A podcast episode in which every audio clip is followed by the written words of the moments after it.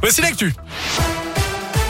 Et à la une, quatre jours de fête, une trentaine d'installations réparties sur 27 sites et un coin dédié aux familles. Le programme de la fête des Lumières a été dévoilé aujourd'hui.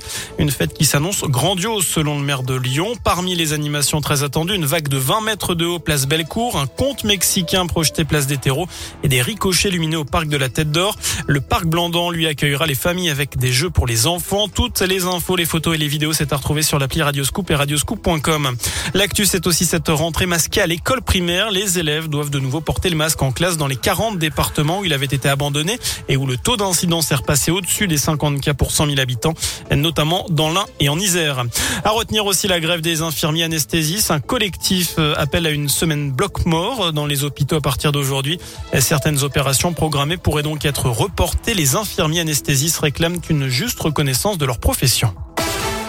Dans le reste de l'actu, les évêques de France s'accordent pour l'indemnisation des victimes de violences sexuelles dans l'Église. Une instance nationale indépendante de reconnaissance et de réparation va être constituée pour examiner les demandes des victimes.